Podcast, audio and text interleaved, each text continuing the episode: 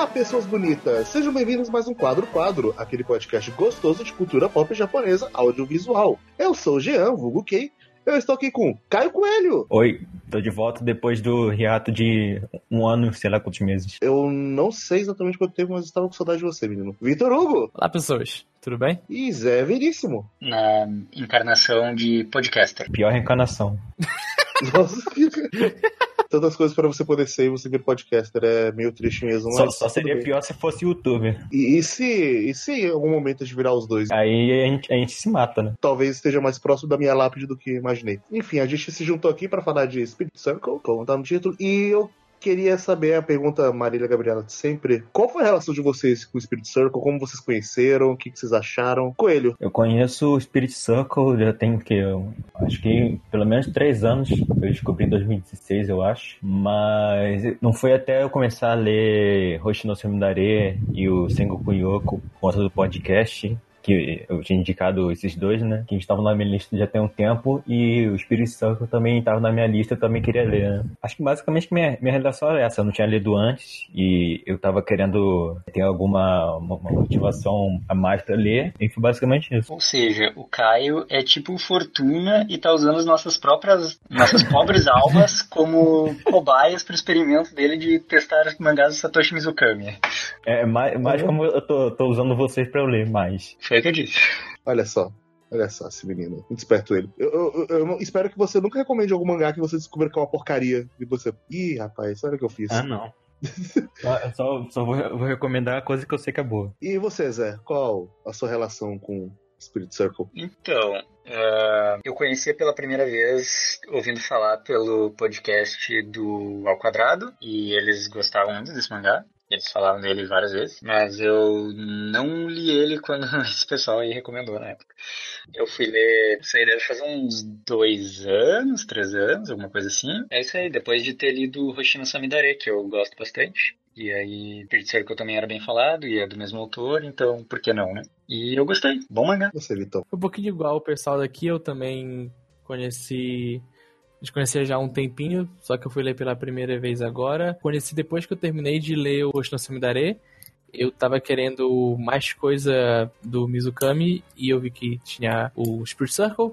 Eu li, acho que o primeiro, o segundo ou só a primeira encarnação dele, depois deixei lá. Ah, um dia quando eu tiver mais tempo livre eu leio e aproveitei também que a gente ia gravar o podcast pra terminar de ler ele. Ah, saquei. Minha forma de encontrar o Spirit Circle foi mais ou menos parecida com a do Zé. Eu também conheci com o pessoal do Ao Quadrado falando bastante deles. Eles citavam muito que era o mangá queridinho deles, etc. E eu gostava muito de Hoshi no Samidare. E aí eu o útil ao agradável, né? Eu gostava de uma obra do autor, tem essa outra obra que as pessoas falam bem. Deixa eu dar uma lida. E talvez depois de ter lido o Spirit Circle, eu esteja colocando o Mizukami como um dos meus mangakas favoritos, talvez? Não, você já botou no anime list. Olha só. Tá bom, então eu coloquei, tá, tá confirmado. Isso aconteceu? Caio leva Tá. um pouco a sério demais, talvez, o list das pessoas. É, é, agora que eu coloquei é oficial, ele é, meu, é um dos meus autores favoritos. Gosto muito dele. E talvez Speed Circle seja a minha obra do Mizukami favorita. A minha também. Acho ela é melhor, só não é minha favorita porque eu gosto muito de Samidare. Eu gosto muito também de Samidare, ela tá muito no meu coração, mas Spirit Circle, eu acho que ela ressoa um pouquinho mais comigo. Mas se você perguntar isso outro dia, talvez eu diga outra coisa. Em outra vida, talvez seja outro mangá, né? É, exato. Mas do que se trata Spirit Circle? Spirit Circle, então, é a história do Futa Okeya, que é um menino de 14 anos, que um belo dia acaba descobrindo com uma aluna transferida que ela é acompanhada por um espírito do lado dela, um fantasma. Ao ver que ele, conhece, que ele consegue ver o fantasma do East, Coco, que é essa menina transferida, acaba indo pra cima dele declarando que quer matar ele. Isso se deve a encarnações passadas dele. Encarna- a reencarnação de um cara que uma vida passada dela era uma pessoa muito horrível que fez algo de muito ruim. E assim a gente acaba entrando numa história que vai se passar ao longo de várias vidas, várias reencarnações desses dois personagens, principalmente, mas também de todo o núcleo de amiguinhos da escola e mais alguns outros personagens é, vão reencarnando ao longo de diversas eras. E a gente vai vendo como é que se desenvolveu essa rivalidade entre os dois de diferentes formas, em diferentes eras. Eles acabam, todas as encarnações, em algum momento ou a vida toda, sendo grandes rivais que querem se matar. Basicamente. Ou isso. não, né? É, em algum Ah, tem- momento, todas as encarnações eles têm isso. É, ele, ele sempre tem alguma coisa um contra o outro. Não necessariamente eles vão sair na porrada.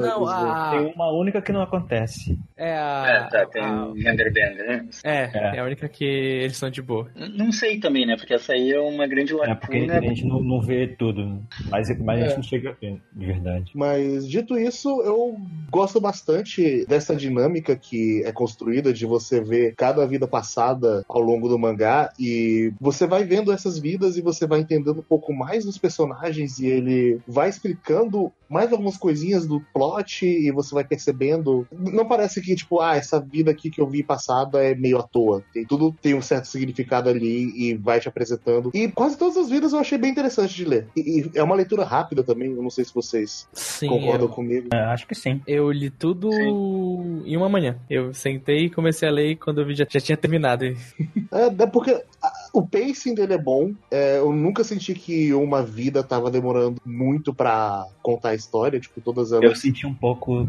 isso mais da, da parte do, do futuro, mas ainda assim eu gostei. O futuro dos cérebros, né? É isso. Eu senti um Sim. pouquinho no começo, mas depois eu é, acho que estabilizou um pouco. Uhum. Hum, é, eu não lembro de ter sentido isso na, nesse, nessa vida específica, mas as outras, pra mim, foram bem rápidas. Eu, Eu senti mais no começo, porque não teve, não teve algo que ficou muito monótono, né? Não Uhum. acontece muita coisa na, na- nos, É, nos é. capítulos. Aí Mas te dá acho- aquela sensação de que, de que não tá acontecendo coisa. Quando na verdade tá acontecendo, mas você só vai saber muito depois. É, e até mesmo essa sensação de monotonia faz sentido com É. o que eles trabalham naquela vida, que ele é só É. um, um trabalho repetitivo que eles têm que fazer todo dia, então essa monotonia inicial conversa com a história que ele tá querendo passar nessa encarnação. Sim, sim. E outra coisa que eu gosto bastante em questão do pacing e questão de. É que, nossa, eu gosto muito de como ele pega coisas que você olharia e você falaria, nossa, que clichê é esse aqui? E ele consegue dar uma subvertida pra não ser exatamente o que você tá esperando e construir muito bem. Sim, Tipo o quê? Tipo, você tem aquele começo que é praticamente uma receita de bolo. É, personagem principal tá na escola, já com um grupo firmado, aparece uma estranha como aluna transferida, ele nota ela e eles têm alguma dinâmica ali. É uma receita de bolo, bem comum. Só que o jeito que ele faz essa receita de bolo, ele coloca alguns temperos que você não tava esperando. Você não. Uhum. Tá, tá, tá bem diferente aqui o, esse bolo. Apesar de ter sido mais ou menos nessa mesma receita, ele tem algumas coisas adicionais e a forma com que tá sendo feita te engaja. Eu já vejo como mais um bolo simples, mas bem feito, sabe? Tipo, ele não me surpreendeu muito em.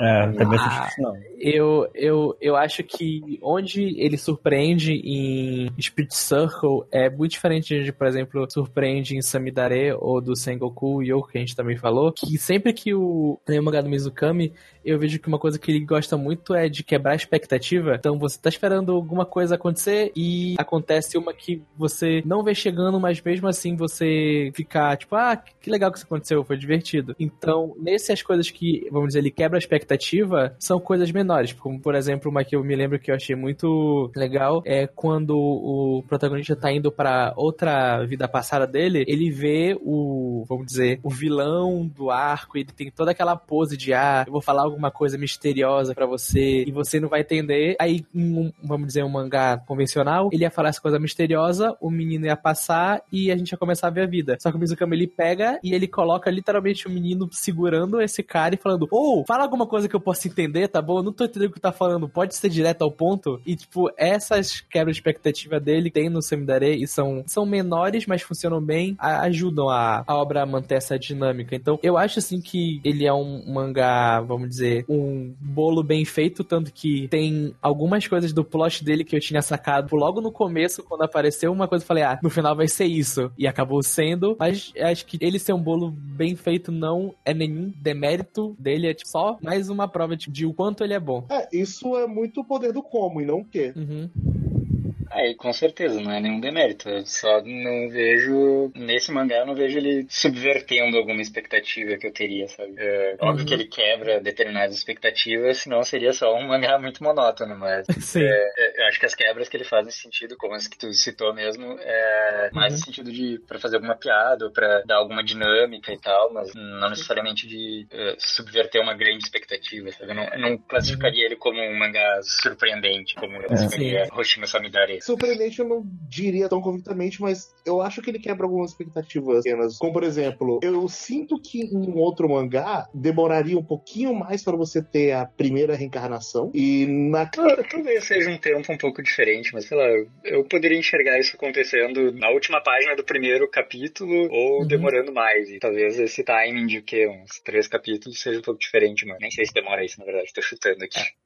Não, é, o, o Mizukami ele tem muito isso de resolver as coisas rápido. Então, tem um problema, ele foi resolvido, aí vai ter outro, ele foi resolvido, vai ter outro, ele vai ser resolvido. Tanto que no anime que ele roteirizou, se eu não me engano, Planet With, é muito isso. Tipo, são 12 episódios e parece que tem três animes dentro dele de um- uma forma boa, porque a cada três episódios ele já, tipo, ele coloca um problema, o problema foi resolvido, aparece outro problema, esse problema é resolvido. Então, deixa muito dinamismo. E uma coisa que eu acho muito é, boa no Spirit Circle e que foi uma das coisas que mais me impressionou quando eu tava lendo é como ele consegue fazer com que cada vida tenha uma história diferente, personagens diferentes, cada um tenha o seu modo de contar a história e que parece que ele escreveu oito mangás em um, porque cada vida é tão diferente da outra que parece que a cada vez que ele vai encontrar uma reencarnação, eu vou, eu vou começar um novo mangá no Mizukami. Então eu ficava muito tipo, cara, beleza, qual vai ser a vida que ele vai fazer agora? O que será que. Qual é a história do Mizukami que eu venho um, uma cronologia diferente? Assim, apesar de que eu sinto que cada vida conta muito sobre aquelas almas. Sim. Então, tem, tem muitas coisas que se repetem, dinâmicas que se repetem, que você vai ver ali de, tá, tá, eu entendi qual é o papel de quem e mais ou menos o propósito que cada vida tá fazendo ali, cruzando uma com a outra. Essa parte de ter vários em, em um e ao mesmo tempo, é, todas elas conseguirem acrescentar algo pro todo, embora é, algumas mais que outras, mas pelo menos a parte de serem várias histórias, como o Victor colocou, serem praticamente oito mangás do Mizukami. Claro, se fosse pegar cada um separado, precisaria de um pouco mais de elaboração algo assim para se tornar um mangá bom, mas as histórias em si, a base delas é, é muito boa. E essa realmente é uma parte, não é um tanto surpreendente, não, é, não diria que é surpreendente, mas a forma como ele faz isso de maneira não repetitiva, onde todas as encarnações, em algum momento, existe aquela animosidade entre o protagonista e a... Durante grande parte da história, vai, a Coco é antagonista. Eu acho que ela- ele faz isso de uma forma bem interessante, que não se torna repetitiva, né? E cada reencarnação de forma muito diversa, assim, bastante rica. E cada uma abordando é, aspectos diferentes de personalidade e também de alguma lição, digamos assim, que aquela alma aprende nessa reencarnação, sabe? Uhum. Sim. Dito isso, a- a- aliás, tem outra coisa que eu fico. Acho que o ponto que eu não sei dizer se é exatamente negativo, mas me causa estranheza é que alguns cenários não combinam muito com o traço do personagem ali, tipo a era medieval. Hum, Eu, eu, eu- olhava pro Vans e eu falava, não sei, o, o sua cara nesse cenário aqui, com essas roupas, tá me, tá me causando estranheza. Eu não Porque ele parece muito novo. ele, ele parece literalmente o Futa com aquela idade, com um, um aluno vestido de cavaleiro, só que é, ele é um, não é um aluno japonês, ele é um adolescente, ele é um cavaleiro adulto. Ah, sim, sim. Eu acho que, que ne- nessa parte é que mais, eu mais senti isso também. Mas não chegou a me incomodar, não. Uhum, Agora eu, eu- eu percebi. Eu senti isso, mas eu acho que passa bem porque ele parece ser um cavaleiro meio iniciante, assim, tem é, meio que um lord perto dele e um outro cara que parece ser mais graduado, sei lá, que tá dando os toques, inclusive, pra ele, tipo, ah, você já matou alguém? Não, nunca matei. Ah, não olha no olho da bruxa, não sei o que, senão você pode se arrepender. Então ele talvez ele seja mesmo não tão novo quanto o Futa, mas não muito mais velho também. sabe? Até porque Uhum. essa é uma das vidas que. É uma das longas vidas do, do personagem, né? Que é algo interessante também que. eh, cada reencarnação dele tem algumas que a gente acompanha uma longa vida que termina de forma um pouco mais natural na verdade, natural acho que nenhuma termina, né? Todas terminam meio de forma um tanto abrupta. É, Ah, não, o do. O do. O do Flores, ele é natural, é? É, não? é. É, o do Flores, é. Mas, enfim, é, todas elas têm diferentes durações, sabe? Em algumas ele sobrevive até velhice, em outras ele tem uma que ele morre bem jovem, tem outras que ele vai até uma meia idade, enfim. Isso é legal também. Uhum. Ok, então. É, é isso a versão spoiler? Acho que sim. Spoiler agora. Mais fácil. Ok. Então, vamos lá. A partir de agora, tem spoiler. Se você, se você não leu o Spirit Circle, por favor, vá ler. o Spirit Circle, depois você volta aqui. E se você ouvir essa parte sem o contexto, provavelmente você vai ficar muito confuso. Então, por favor, leia. Exatamente. Ok, as portas para os spoilers estão abertas.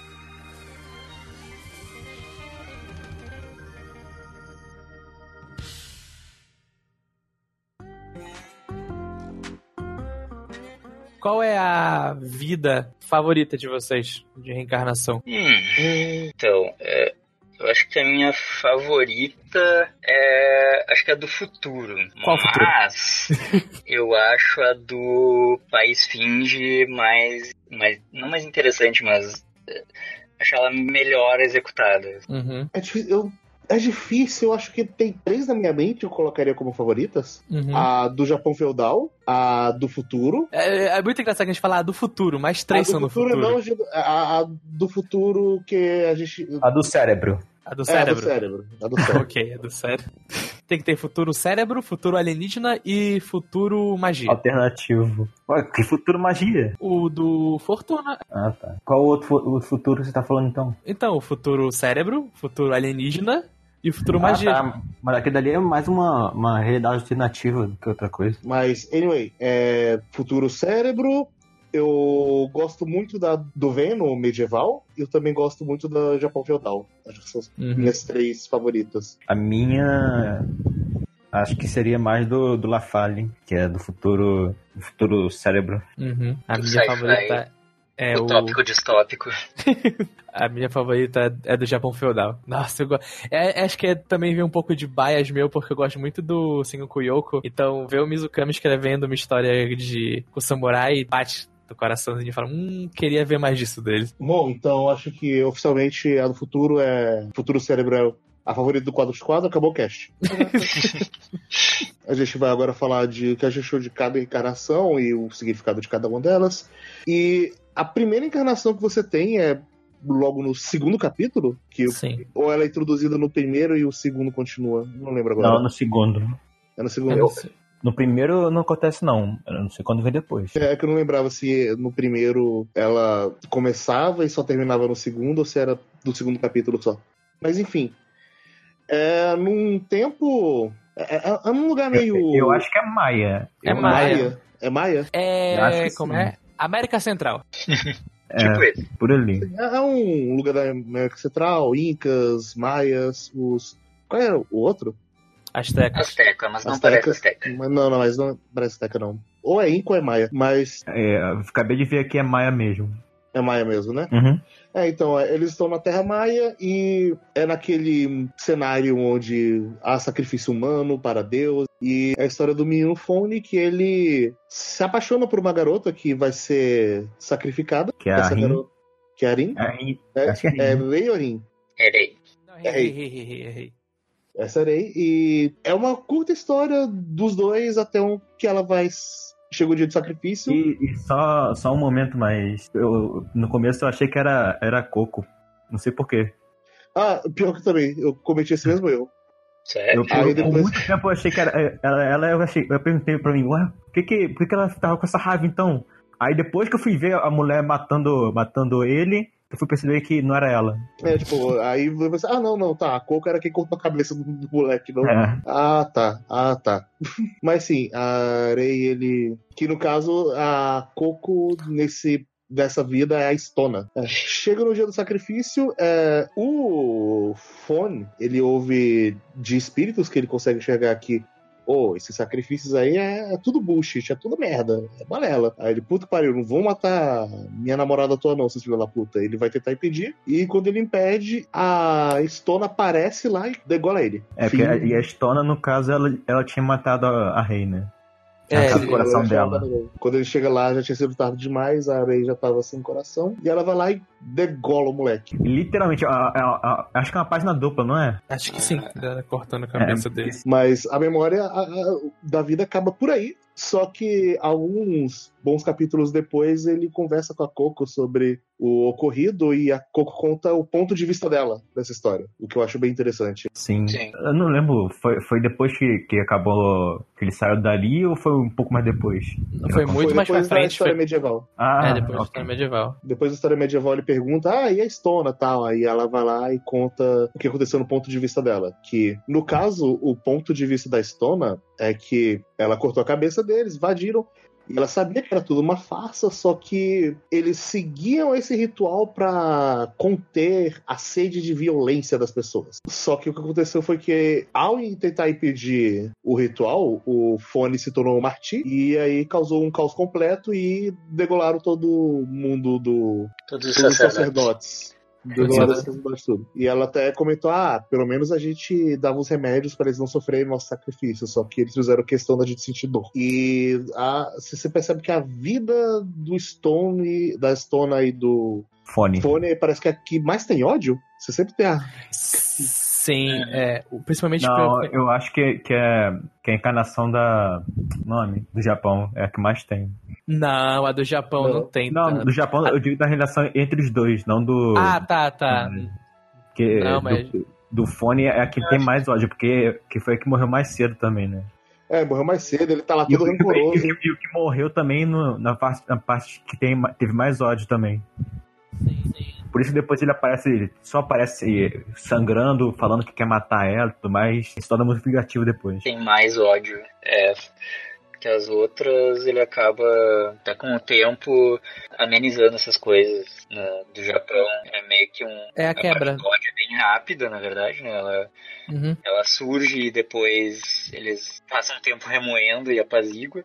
E também tem a a do Van, que é bem rápido, na verdade. Quase não dá tempo de ver nada da bruxa, né? É, a gente praticamente não vê nada. Sim. Apesar de ter uma carga bem forte do momento, assim, mas, é, é, acho que ele, o Mizukami ele desenha com uma dramaticidade bem grande essa parte, mas ela passa muito rápido. Assim, questão de poucas páginas e já é. E, e eu acho principalmente um como tema de Pit Circle que é é um, é um dos, né, que é ele querer quebrar o ciclo do ódio que tá levando sempre aos dois ficarem reencarnando e reencarnando até um, vamos dizer, o ciclo se completar de novo, eles vão ficar nisso e principalmente o Whist tem muito disso, tipo, dele falar principalmente pra Coco, não não é esse cara, o cara que fez aquilo mo- morreu já, ele é, ele é outra pessoa. Para para com isso. Não, não vai matar o menino. Ele é gente boa, não precisa fazer isso. E até ele fala pro para ele também que na- depois de um tempo ele começa a se sentir culpado pelas reencarnações e fala: Não, aquele cara não é você. Você é o meninozinho aqui que vai pra escola. O Fortuna que fez toda aquela merda é outra pessoa. Então você não tem que ficar se martirizando pelo que ele fez. Viver sua vida e tentar fazer essas coisas. Então daqui pra frente tente ser você mesmo. É, mas a gente já tava falando um pouquinho da, da vida medieval, onde ele vai e rapidamente mata a personagem da Coco. É, que ela, ela- nem tem nome nessa, nessa parte, ela é só bruxa.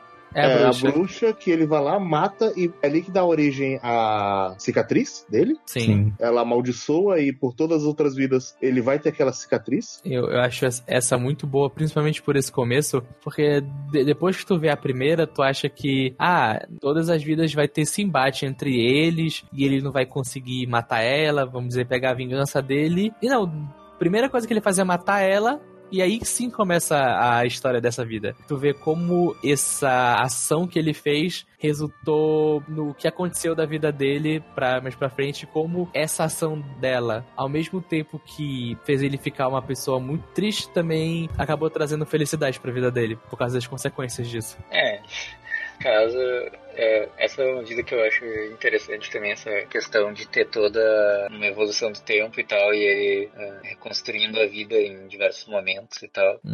Ele não consegue. ele- acho que não tem meio que uma relação direito com a. Claro, a, a motivação é a, é a cicatriz causada pela bruxa e tal. De revolucionar a vida dele, digamos assim. Mas é algo que ela fez com intenção de ser ruim, que começa muito ruim, que ele acha que vai ser muito ruim. Mas que depois passa tanto tempo que acaba se tornando algo que motiva coisas boas da vida dele. Sim. No, no, no, final acaba se tornando uma coisa pequena. O que ele foi vivendo depois foram sobre todas as outras coisas que ele não se importava mais com a cicatriz. Isso, Sim. essa história é bem pouco sobre o ódio, na verdade. Talvez a que menos seja, com exceção da dimensão paralela. Eu também gosto que nessa é a primeira vez que a gente vê que quem tá reencarnando não são só os dois, também os amigos dele estão reencarnando. Então fica nisso também. As pessoas que ele tem uma ligação em alguma vida, sempre de algum jeito acabam voltando para ele. Que os dois amigos que ele faz, o assassino e o padre bêbado, acabam sempre voltando de algum jeito para a vida deles. E, e a, aquela criança também, acho que é o professor dele. Não, a, a, a, ah, é, sim, sim, tem um, tem um lá que é o professor dele. É o que sempre tá com o cara bêbado, por isso estão amigos na, no tempo atual, vamos dizer assim. É, ele acaba adotando a Ray de novo. Ali. De novo, não, né? Acaba encontrando a Ray de novo em outra vida. adotando, não. Mas sim, ele, ele adota a. E você. Acho que dali você começa a ver uns pontos que, que vão acabar se repetindo depois que os personagens que não tiveram as questões resolvidas deles antes, eles começam a aparecer de novo. Então, a Rei, que foi uma, uma pessoa que o, que o Fone amou no passado e que perdeu cedo, ela acaba, ela volta nessa vida que veio depois. Como a, a própria filha, né, que ele adota, que ele uhum. tem uma convivência durante toda a vida dele, né? Então, esse é um aspecto bem interessante que, que vai fazendo depois também. Por um momento a gente acha que Caborei, depois daquilo, porque. E basicamente acaba, né? até, até o final. Até o final, onde a Rei nasce como irmãzinha dele. Não, que? até, até, até, até a parte do Fortuna, né? Que vem depois, né? Ela é a mestra e o irmão é o outro discípulo dela. É, o negócio do Fortuna é, é, é no futuro, né? Bem é. no futuro. É, no, é, a última coisa. Sim, é porque Sim. o tempo ele não é linear no. O tempo é linear, só que as almas elas conseguem sair do tempo e ir para qualquer lugar. Isso, é basicamente isso. O que, teoricamente, faz o tempo não ser linear, porque. Ah, não, o tempo tá correndo. As pessoas que estão nascendo onde querem. É. O tempo físico é linear, mas o tempo para as almas é, não corre necessariamente na mesma. Isso, Exatamente. Pode, pode nascer no passado, no futuro e tudo mais. A, a explicação que ele dá é bem didática, na verdade, que é existem os planos temporais e existe o rio das almas, né, que seria o fluxo do tempo. Só que quando as almas, entre uma encarnação e outra, elas saem do rio, e aí na hora de voltar pro rio, que é uma reencarnação, elas podem voltar tanto mais acima ou mais abaixo do rio, né? Então, é, essa é a zoada que dá no fluxo do tempo Sim. das almas em relação ao tempo físico. Não, eu acho muito engraçado que no mangá, antes dele fazer essa explicação mais normal, ele faz a explicação toda científica, explicando os planos e abrindo e tal. Aí depois ele, não, é um rio, o rio tá correndo, uma sai, pode ir pra cima ou pra baixo, beleza? Beleza. É muito, é muito tipo como, tipo, ele, ele sabe que é um, vamos dizer, termos muito técnicos e sci-fi, até porque acho que essa informação ele dá no perto do, do futuro do cérebro, que é a parte mais sci-fi do mangá. Então tem essa relação, mas ao mesmo tempo ele sabe, ah, bora de um jeito mais fácil para quem não quiser pensar tanto assim, tipo, em planos paralelos, só, tipo, entender melhor esse conceito, que é muito importante. E isso que a gente não sabe no começo, a gente só, vai aprender depois, acaba quebrando a expectativa, né? Porque a gente acha que o, que o Fortuna, ele vem do passado, mas aí depois a gente, lá no, no futuro mais sci-fi, a gente, a gente já fica surpreso, porque, porra, quando eu comecei a ler aquilo, que porra ele está fazendo no futuro? Uhum tive, eu tive que fazer uma teoria, eu comecei a pensar, porra, isso, isso deve ser milhares e milhares de anos no passado. Porque não era possível. Aí depois que foi fazer mais sentido. É, é uma coisa que o Mizukami tem que repete também no no Sengoku Yoko, que é a tecnologia, ela avança tanto que as pessoas começam a ver ela como magia. Então até mesmo no Sengoku Yoko tem aquela, vamos dizer, aquela tribo que conseguiu a viagem no tempo, então eles têm uma tecnologia que é tão avançada, mas tudo deles ainda é meio tribal. Então eu acho isso muito legal.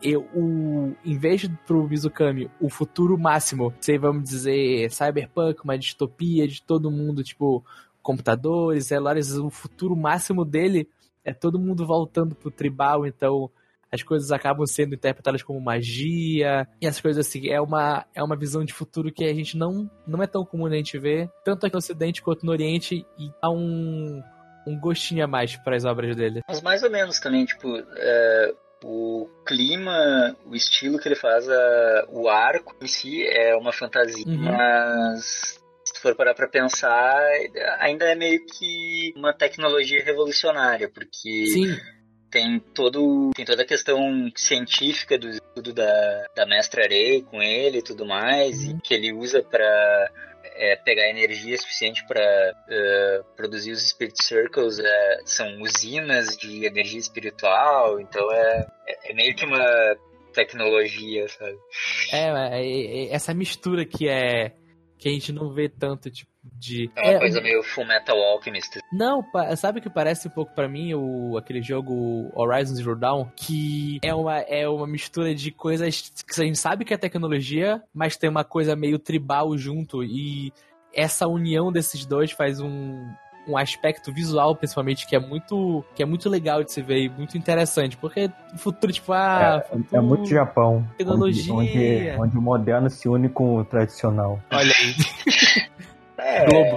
é, Tem, tem isso um pouquinho também no final de Mag, que ele vai tão, tipo, a, a eles começam a usar magia e misturam com a tecnologia, mas lá é realmente magia, e tipo, fica um mundo super utópico, onde tem várias coisas misturando tecnologia com magia, e esse, esse tipo de estética acho muito interessante. E que, como a gente não vê muito mais pra cá, quando aparece, É, parece também um pouco um cenário de Dungeons and Dragons, que é o Ravnica e Eberron, que é um mundo onde você tem tudo tecnológico, mas é uma tecnologia misturada com magia e isso muda muito a estética das coisas também. não sei mas faz sentido sim, aí o, o final da vida do medieval, como é que termina? É, ele, ele morre, ele morre velho, com a rei já, já, já adulta, aí ele cai de cabeça numa pedra e morre. Ele e todos os amigos tiveram mortes meio que ridículas. Tipo, todo mundo, ni- ninguém teve uma morte nobre ou de meios completamente naturais. Todos eles morreram de uma forma ridícula. Mas ele se refletiu e falou: ah, eu tive uma vida boa. Eu fui feliz, eu conheci pessoas incríveis, eu pude cuidar da Rei. Eu tô feliz que esse último momento aqui tá, tá com ela. E ele Sim. morre em paz. é bem bacana o final dele Aí depois desse a gente tem já o que é egípcio e grego, né? Da esfinge. Tem o Flores e a Roca. a vida onde eles tentam não se odiar. Eles fazem um esforcinho pra isso não acontecer. Porque a Roca, no caso, ela é uma. Princesa, pode chamar Ela, assim. ela- ela é uma. ela é uma, vi- é, ela é uma vidente Ela é Ah, sim. E ela consegue perceber essas outras vidas e tudo mais. Ela fala, ó. Não, não completamente, eu acho. É, não completamente. É, Ela Que ela parece sabe. que tem, tem uma, só umas nuances, não sei, alguma coisa assim. É, Ela, ela sabe que eles já se encontraram em outras vidas e eles sempre se odeiam nessas outras vidas. Sempre rola merda. Aí ela fala: Ô, chega mais. Eu sei que você não vai com a minha cara, eu não vou sua cara. Se fosse por mim, eu estaria te socando agora. Se fosse por você, você estaria me socando agora. Mas sempre dá merda nas outras vidas, então vamos tentar não tretar, beleza? Isso. E ele fica confuso, mas ele fala, "Tá, ok, eu não vou esperar. E ele vai lá fazer o trabalho artístico dele, que ele é chamado. Que, é, que é a esfinge. Quer fazer a esfinge. Uhum. Que vira uma maldição pra ele, porque ele basicamente odeia a esfinge. Não foi um trabalho que ele gostou pessoalmente, mas foi o trabalho que. Foi o trabalho da vida dele. Foi o trabalho que todo mundo Foi o mais reconhece. reconhecido. E todo mundo agora chama ele de seu esfinge. O que ele acha um traje, porque ele não gosta. É também nessa que aparece o gatinho, né? Que é a inspiração pra ele fazer a esfinge, que também vai virar um símbolo recorrente nas outras vidas dele. Eu, eu acho essa. A, como você te lembra, acho que a, foi a vida mais me- melancólica dele. Porque Uhum. mesmo não tendo um conflito direto com a, com a menina e ele só vivendo normal, a, a vida dele foi muito. Não chega a ser sofrida, mas ela é muito triste de se acompanhar, porque você vê que ele vai cometendo vários erros, vários erros, vários erros com a própria família dele, com a esposa que ele se casou, e só vai, tipo, ficando pior até que no final ele tá sozinho e vai morrer sozinho. Tipo, caralho, velho, esse cara se ferrou muito. Ele, tipo, o, o que deixa mais triste nesse é que nesse não é, vamos dizer, ah, a bruxa soltou uma maldição nele, ou ele perdeu um amigo e ficou triste. Não, foram todas as escolhas dele que levaram ele a ficar onde ele tá. Então, foi tudo culpa daquela, daquela vida dele. Não tem como culpar alguém de fora. Ele basicamente tomou decisões erradas, ele, velho sário, que não aproveitou as coisas que ele poderia ter aproveitado. E teve uma vida melancólica e. Ele se arrepende no final, Sim. antes de morrer. Ele vai O pro final. túmulo, um túmulo, aí começa a falar com a esposa dele, ele começa a repensar e tal, aí se arrepende ali. Co- Como ele poderia, ele poderia ter, ter dado mais atenção a ela, como ele poderia ter feito muito mais e tudo mais. Tanto que ele acorda desse, dessa vida chorando. E o final também é bem agridoce, porque no último segundo o filho dele volta pra casa pra tá segurando a mão dele nos momentos finais. Então tem aquela pontinha de, de, ah, deu tudo errado, mas o final ele se arrependeu e aconteceu alguma coisa boa pra ele. Mas é, é- acho que é uma, uma das mais, uma das mais sofridas nesse quesito, mais, mais por conta dele do que outra. Sim. É porque o tempo inteiro ele tá angustiado com a obra dele, daí volta e meia a Princesa Vidente requisita que ele vá passar o dia inteiro ouvindo ela falar e ele fica muito inquieto e é desagradável pra ele ficar ouvindo ela. E depois que ele termina a obra, ele não gosta da obra, mas todo mundo adora aquela obra que ele concebeu e ele fica em busca, ele passa o resto da vida em busca de tentar criar algo que agrade a ele e que faça as pessoas perceberem como um trabalho que supera aquele primeiro. E ao mesmo tempo ele vai negligenciando outros aspectos da vida, como vocês já falaram da família, né? E aí no final bate ainda essa melancolia se dar conta de que ele negligenciou pessoas que no fim das contas ele amava, né? Então Uhum. realmente ele passa o mangá inteiro angustiado. O mangá inteiro não. Essa encarnação inteira angustiado e sofrendo até o praticamente o último suspiro. Uhum. Sim, aí o prego no caixão é quando a Coco fala que, no ponto de vista dela, o rei chegou lá e falou: caralho, meio feia essa esfinge, né? Vou matar todo mundo. Não, não é assim, pô. O rei, ele ficou puto com o, o outro faraó, entre muitas aspas, porque ele queria. é, a busca dele era dar conhecimento pra todo mundo. E aquela esfinge, vamos dizer, era um símbolo disso que ele queria dar conhecimento ao povo. Aí o faraó ficou puto com isso. Aí mandou matar toda, todo mundo do reinado dele. Então é basicamente isso que acontece. Isso. Não é pra ensinar as pessoas, não, porra.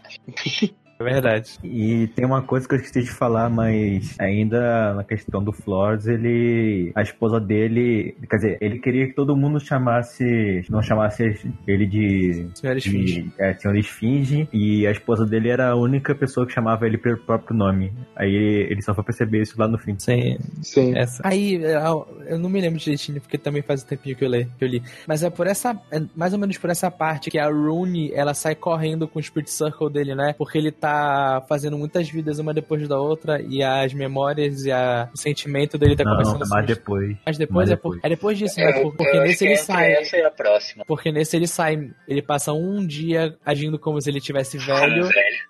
aí depois ele volta ao normal. É a primeira vez que ele, que ele age assim, depois que, que acontece mesmo. E eu quero também um parêntese pra. Puta que pariu, como o Mizukami ele sabe fazer comédia no, no momento certo. Eu- O, o mangá tem muitos momentos que, tipo, são pra gente pensar, pra gente ficar sério, mas tem vários momentos que, tipo, ele sabe colocar a comédia no lugar certo pra fazer o. Não o clima quebrar, mas a gente ter um respiro pra depois continuar pra aquela história, outra história mais séria. Então, esse, esse, até mesmo esse momento onde ele tá agindo como um velho por um dia, que é logo depois que tem, a gente descobre todo esse passado dele, tem esse respiro, e principalmente mais pra frente, que tá o meu momento de comédia favorito, que é nessa parte que a Rune fugiu com o Spirit Circle, e, e tá todo mundo procurando ela, que esse declara pra Coco de noite. Aí to- vários personagens começam a pular de trás da moita porque ouviram que ele tava se declarando pra ela. E, e, tipo, é, é, é muito simples, mas funciona muito bem como essa quebra expectativa pra um momento que tava muito pesado. E, fu- e, tipo, é só muito engraçado. E ele sabe, diferente de, de alguns outros que, tipo, colocam piadas que nem sempre são tão engraçadas ou fora, ou até mesmo piadas que são engraçadas, só que num lugar onde a- o clima não tá propício pra aquela piada, ele sabe exatamente onde colocar o timing cômico dele. Então não fica Uhum. nunca, ah, essa piada que tá fora de lugar, não, não gostei dela. Sempre tá no lugar certo na hora certa. Sim, sim. É, depois do efeito colateral tudo mais, ele vai pra vida no Japão feudal, né?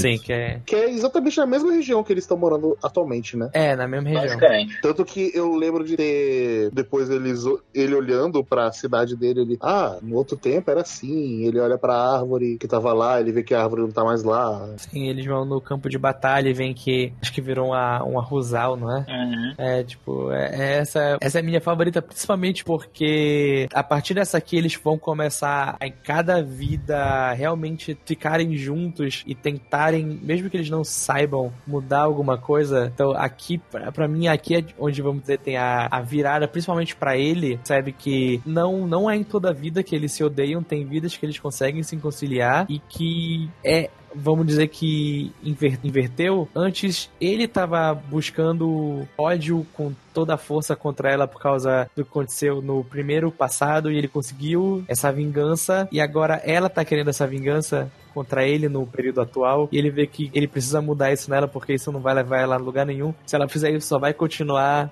esse ciclo de um odeia o outro, aí um odeia o outro, e vai, eles vão ficar nesse ciclo de ficar repetindo essas vidas sempre, sempre, e, não vou- e nunca vão conseguir sair dela. Acho, acho muito interessante isso nessa hora. E eu gosto que é onde eles terminam juntos e meio que conciliados de alguma forma. Sim, eu, eu acho essa uma, uma quebra, vamos dizer assim, interessante. É tipo, não, esse aqui eles terminam, tipo, um aceita o outro, eles praticamente terminam casados porque eles adotam uma criança e eles se esforçam. Abandonam ela morrendo Algum e- esse, tempo depois, mas esse final eu, eu falei, puta merda, por que saíram? Era pra ficar, a criança vai chorar, a criança. Aí depois, mais pra frente, mostra que a criança realmente estava chorando quando descobriu que os dois morreram. E é muito legal. Eu, também eu acho a história dessa reencarnação muito legal, que ele é o filho bastardo do, de um Shogun, e tem o irmão dele que tem medo que ele tente dar um golpe de estado e tome o poder dele, aí ele manda o assassino, aí o assassino acaba virando amigo dele, aí ele manda outro samurai que acaba virando amigo dele também. Hum. E também aqui é a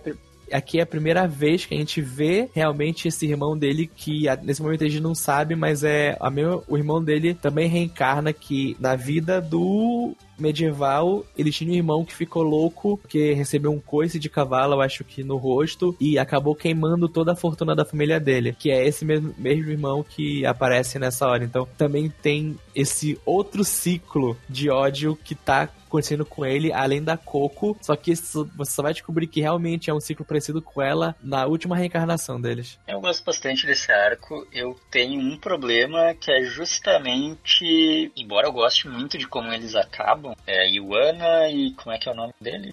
Rotaro. Rotaro. A Iwana e o Rotaro, eu gosto muito de como eles acabam, porém, eu gosto muito de como eles é, lutam e a luta deles é muito Pô, legal e Pô, é uma luta maravilhosa. Cara, eu queria ver mais lutas que são. que você sente que o negócio tá brutal. Que é página É. com o dedo voando, página com o braço voando. E, e- É. e não para. Estão realmente é eles muito visceral, assim, tipo, eles se encontram momentaneamente e todo aquele ódio das outras se manifesta naquele instante, eles luta absurdamente visceral e tudo mais.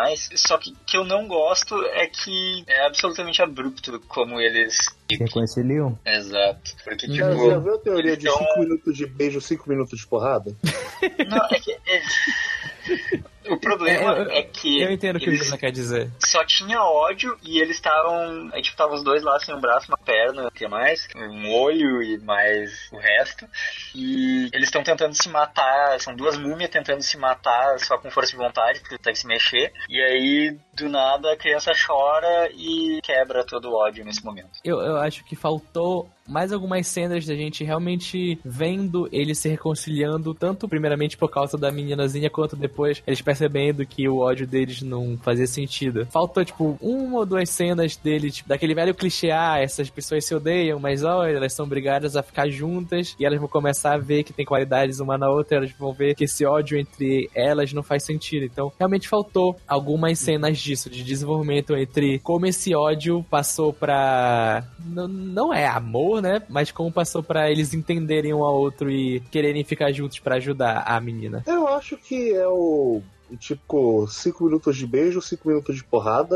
é, depois de você vazar pra caralho o seu ódio, você coloca a cabeça um pouquinho mais no lugar. Depois que a sua perna e o seu braço deixaram de estar no meio de uma coisa super visceral e tudo mais. Você. de- de- sabe aquela coisa que deu extravasada, depois eles começam a sinalizar um pouco e. Eu não sei, eu engoli bem. Uma, uma coisa aqui offzinho, ah, só pra falar porque. Se tu quiser ver ler um mangá que também tem coisa visceral, assim, de perna e braços cortando nada, Kimetsu no Yaiba. É, depois de um arquinho, a mulher começa a ficar carniceira e começa a desmembrar a personagem principal que tu não acredita que ela tá fazendo aquilo. Gosto. Mas outra coisa que eu gosto, inclusive falando de desmembramento, ele perde o, a perna direita e o braço esquerdo, e ela, ao contrário, perde a perna direita e o braço esquerdo. Ah, não, falei os mesmos, né?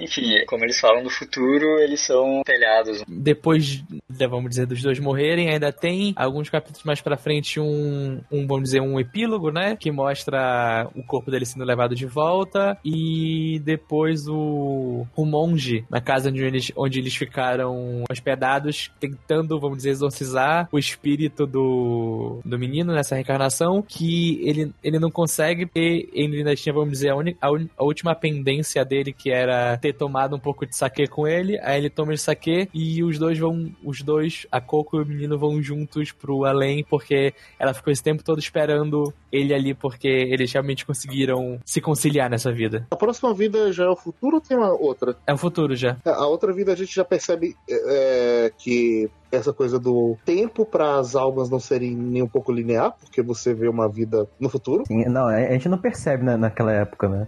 É, porque, querendo Porque ou não. é, tipo, já vai na sua cara, você tá na, na época medieval, eles começam no futuro, uma, uma coisa bem. com um monte de robô. Você não tem ideia ainda de, de que as almas não são. lia- li- a reencarnação não é linear, porque até então você tá indo direto pro passado. É, tá indo do passado Ah, pro é futuro. Futuro não. Antes não. Não, até então você tá indo do presente pro passado sempre. É, mas as reencarnações estão indo do passado pro futuro, aí nessa tem um salto que vai muito pro futuro e tu começa a ficar perdido. É, é porque antes era tipo tudo vidas passadas em relação ao presente e elas estavam em uma ordem linear. Tipo, os maias foram o primeiro, aí depois foi a medieval, aí depois Grécia, foi a e, tipo, tava, tava tendo uma ordem linear daquilo. Vai- Calma, o Egito não se passa antes do medieval? Não. Porque, porque É fa- falando historicamente, o, a Idade Média começou depois que o Egito já tinha caído e a, e a Roma também. Então, a gente só a, a gente que não notou quando a gente tava lendo, mas a terceira vida já se passava antes. Ela só tava, vamos dizer, fora de ordem. Só que a gente não, Não. não percebe. A Grécia, a Grécia e, e o Egito ainda existia. É, mas acho que não como o Império Egípcio como tava lá e como a como era na época da Grécia. Eu, eu que faço matemática, sou de exatas, acho que não. Mas eu posso estar errado. Não, Não, tá, Ah, tá, acho que tá não. certo. É, Egito Antigo e Grécia Antiga, século. tá lá, vamos dizer, a gente notar, tipo, ué, tem alguma coisa estranha acontecendo aqui. Mas, tipo, como é tudo passado, a gente acaba não notando. A gente só vai notar realmente agora quando ele vai muito pro futuro, que é uma extrapolação muito grande do que a gente tinha visto até agora. Não, de qualquer forma, a gente é a primeira vez que a gente vai pro futuro em relação ao presente que tá se passando a história. Uhum. Ok. Alguém va- vai falando da história do futuro que eu não lembro muito bem de alguns detalhes dela, de como começa. É, começa com o primeiro dia de emprego do Lafalle. do, do Lafalle e ele vai trabalhar num lugar onde eles pegam os cérebros de pessoas que estão doentes ou estavam pra morrer e colocam num lugar onde, ele, onde elas ficam sonhando e ficam conectados lá e quase todo mundo que trabalha naquele lugar trabalha lá porque algum dos seus parentes tá lá nesse lugar preso, entre aspas. Ele começa a trabalhar aí eu não me lembro se a menina já tá trabalhando com ele ou se ela só chega depois. Já ela é senpai dele. É, então É. ela tá lá e já tem a menina lá trabalhando com ele e a gente vai vendo essa vida monótona deles, etc. E sempre o chefe deles pergunta se em algum lugar eles viram um fantasma e ele sempre responde que não. Ele também pergunta se eles achavam que aquelas pessoas lá estavam vivas de verdade. Ele sempre cérebros, perguntando os cérebros estão vivos de verdade, se eles são uma forma de vida. E eles falam que não, até que alguns anos depois eles realmente veem esse fantasma e eles falam isso pro, pro diretor. E quando eles falam pro diretor, o diretor explica que tem toda uma história antes que as pessoas não nascem por causa que a- as almas estão presas naquele lugar, então não conseguem reencarnar, etc, etc. Eles viram os novos diretores, os dois juntos. Aí, esse, esse- esse- esse é comprido. Se eu tiver esquecido de alguma coisa, pode falar. Aí nisso, eles descobrem que lá dentro, quando eles estavam treinando pra ser diretores, tinha uma cápsula onde tinha uma criança, que era a filha do diretor deles. É, do primeiro diretor Do que primeiro ele, diretor. de quando eles entraram lá, porque na verdade o diretor que passou o bastão pra eles já era um Já quando já tinha outro, né? Foi outro que passou o bastão pra É. eles. que era o, o Que era o amigo, monge. É o amigo é, o monge. amigo sorridente de sempre. Aí eles acordam essa criança e começam a cuidar como se fosse filha deles. E é- é- tem alguma coisa com ela que eu não me lembro o que é. Ela é um Humano perfeito? É, Alguma, bom, alguma é coisa que- assim? Isso, ela é uma super-humana, que é algo que Exatamente. estava proibido pelo governo há gerações já, né? Que Uhum. Nesse futuro, é, uma das coisas que o diretor, amigo deles, conta na, nas palestras antes de é, falecer, é, ele conta que a história que eles aprendem na- nos livros de história, que o governo conta, enfim, é, na verdade é falsa, né? E que, na verdade, o gover os governos do governo global, globalismo, comunistas, é, governo global ele proibiu o avanço tecnológico porque, é, enfim, estava, eles achavam que isso era o que estava causando menos nascimentos, etc. Então estava proibido fazer super-humanos, que era algo que séculos atrás já era possível. É, pessoas que não adoeciam, que eram mais fortes, etc, etc, etc. E essa menina era uma era filha do primeiro diretor e ela pegou uma doença que não tinha cura porque pararam, proibiram o avanço da ciência. E daí ele foi contra o governo clandestinamente e fez experiência com a filha dele pra ela virar um ser humano e conseguir se recuperar das doenças. É. Exatamente. Aí eles acordam essa menina, adotam como filha e ficam nesse tempo trabalhando lá, até que um dia um, acho que era um amigo dele da época da escola, Do coisa orfanato. assim, do orfanato, verdade. Ele chega pra ele e ele revela que ele faz parte de um grupo terrorista que quer acabar com aquele com o lugar onde ele trabalha, porque ele fala que aquilo é a, aquilo é a culpa de que crianças não estão nascendo, etc, etc. Então eles querem acabar com aquele lugar de tecnologia para fazer a humanidade renascer. Nisso ele consegue convencer outras outros líderes de outros, ele tem um nome certinho no, no mangá, não sei se é Arca ou alguma, alguma coisa assim. De outros lugares que também tem os cérebros humanos lá mantidos a desligarem tudo, que o amigo dele falou que ele ia conseguir com os líderes do grupo terrorista dele que se eles desligassem tudo e acabassem, vamos dizer, matando aquelas que pra eles são pessoas, ele ia conseguir que bombas de, como ele fala que é bombas de buraco negro, não explodissem. Nisso, a, a esposa dele, né, que é a Coco reencarnada, Lápis. des- Lápis, descobre tudo e quando ela tá indo impedir, ele acaba desligando a, o trabalho, então os cérebros não têm mais sustentação de vida. Só que o amigo dele não conseguiu fazer o que ele tinha prometido e as bombas de buraco negro acabam explodindo e os dois, e os dois acabam morrendo naquela hora. E aí acaba esse futuro. Essa reencarnação. A gente não sabe o que vai acontecer mais pra frente. Fica nesse, nesse final esse ar de tá. Explodiram bombas que são chamadas bombas buraco negro. Eu acho que É. a Terra acabou. É, então, ah, então, a gente viu o fim da humanidade. Fim. É. E eu acho muito legal que nessa hora ele coloca. o- Ele, o Mizuka é muito bom que ele vai colocando devagarinho, pouquinho em pouquinho, esses conceitos que ele vai usar mais pra frente na obra. Aquele com. Ele coloca um conceito que é, é muito engraçado, que a menina fala casualmente: Pai, estou desenvolvendo a viagem no tempo. Aí o pai, é mesmo, minha filha? Me conte mais sobre isso, como se fosse algo muito normal. E ela descreve que ela tá conseguindo, vamos dizer, tirar fotos do mesmo momento do tempo várias vezes, e toda vez que ela tira uma foto, um raio que tava caindo naquela, naquela lugar é diferente. Então, não importa, vamos dizer, ela tá vendo, olha, tem jeitos de ter de a- o futuro ser mudado. Então, o passado pode mudar e quando o passado muda vai acabar influenciando o futuro. Então, existem outras possibilidades que ela simplesmente não sabe funcionam, mas ela sabe que acontecem. E isso vai ser muito importante no último arco, quando, quando realmente vai acontecer uma linha do tempo alternativa. E também aqui é quando aparece o, o Boa Gatinho Esfinge, que vai aparecer no E Uhum. Queria tentar para o fato de que ela é só uma adolescente e ela É, é já verdade. desenvolveu um protótipo de máquina do tempo. Exatamente. Enquanto isso, a Marli, que participou aqui uns episódios atrás, nada, né, Marli? Porra. Mas eu gosto muito dessa. do tema desse, dessa vida, do futuro, porque é, é um grande dilema também sobre eutanásia, sobre vida eterna, e eu gosto dos temas. O que, é, o que é a vida, e uma coisa que não, não chegou a mencionar é que nessa, nessa vida os dois se casam, por causa da, da, da, da adotar a garota.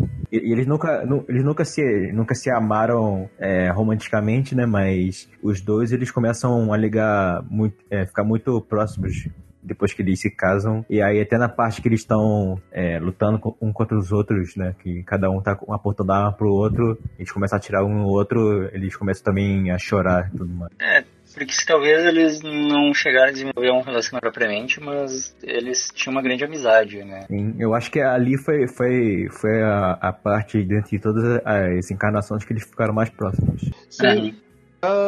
Boa ser logo depois da, do Japão, que parece que de fato as almas se conciliaram de alguma forma uhum. e elas passaram a maior parte da outra vida se dando bem. Isso. Sim. E também tem, tem a questão da, da esposa que do, do Floss, que depois no, no, no período do Japão ela vira, vira a garotinha e aí aqui Aqui não. Aí na, na vida do. Na vida anterior é, do Japão, é, os dois ele tem a vontade de, de, adotar ela, mas eles não conseguem. Aí aqui eles acabam adotando ela, no caso. Aí é mais uma resolução que acontece. Durante esses períodos que a gente tá falando das viagens entre vidas, tem todo o. Você vai aprendendo um pouco mais sobre fortuna, sobre o, o, o que ele tá fazendo de vilania. Você nunca pega a história completa, mas você já vai pegando ideias do que rolou. E você logo depois vai pra. que essa vida meio que é a, a chave pra a resolução do mangá. Qual vida? A do. Genebender. Do... Isso. Ah, sim, o Genebender, sim, ok.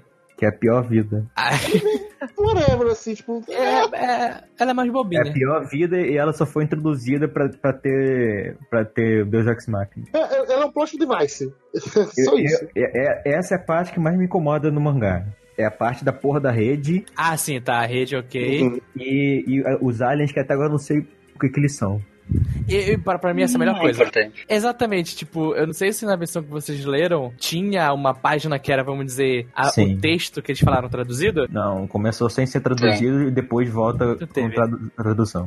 Eu pulei o traduzido, porque, tipo, não preciso saber. Não, tipo, o que eles estão falando lá é, tipo, é, é, não é importante. O importante é, tipo, sentir naqueles personagens. Eles entenderam, tipo, uma palavra ou outra e pronto, tipo, tá aqui a rede. Pra, é, pra mim, essa, tipo, eu, eu, também não gosto tanto, assim, tipo, da rede ser o. Ah, no final vai salvar tudo, mas os alienígenas em si, eles serem realmente alienígenas, que eles aparecem do nada, eles são, e, tipo, eles são. Mas eles estão fazendo alguma coisa aqui na Terra para ajudar eles numa vida, é muito legal para mim. Eu nem tenho convicção de que eles são alienígenas, porque eles falam um negócio que deixa ambíguo, que é tipo, ah. Uh... É, eles falam, eles falam que estão usando fantasia, né? Alguma coisa assim? Isso, só que daí, tipo, fica ambíguo se, se eles são seres de outro planeta que precisam assumir uma forma visível pra gente, daí assim, assumiram uma que fosse perceptível se, como Alien. Se você quiser extrapolar, tu pode entender que eles são os aqueles quatro seres superiores que aparecem no final mesmo do mangá lá. Então, falando ah. sobre todos os universos. Se você quiser extrapolar, pode, pode ser que seja dois daqueles lá. Mas, tipo, como você, como o José disse. E? Como o José disse? Não, como o José disse. Ah, tá. Eles estão lá, eles apareceram e, tipo, a, pra mim, a graça dessa parte, além do Jenner Bender, que é engraçado, é tipo alienígenas. Pronto, acabou. Eu acho esse arco estranho, porque o Pai falou que ele foi criado para colocar um deus ex machina e tal. Eu não sei se ele foi colocado para isso, mas ele fica com essa sensação. Só que eu acho estranho porque ele é um arco bem curtinho, bem corrido e quase sem nenhum conteúdo, sem nenhuma discussão maior que teve uhum. os outros, um pouco assim. E ele vem logo depois do arco, acho que é o mais longo até então.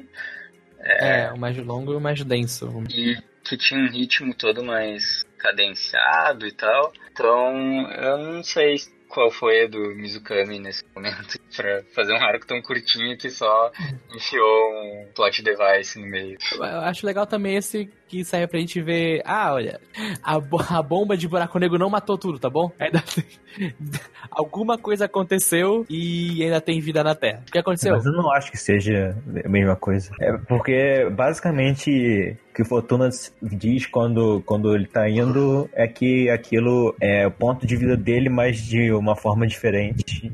Então, hum, é basicamente como se fosse uma, uma, a mesma realidade dele, mas alternativa. Tanto que ele tá com sexo diferente. Tanto que o gatinho aparece lá, o gatinho máquina do tempo. Que viaja para as dimensões paralelas também. Eu acho curioso é que eles comentam que as almas não iam para lá meio que por opção para aquele outro futuro. Na verdade, todas as teorias estavam erradas naquele que eles apresentaram, né? Só, só não iam para lá porque não queriam mesmo. Era chato, né? Ah, cair lá e ficar preso na porra do. Pra sempre, né? tubo sonhando lá.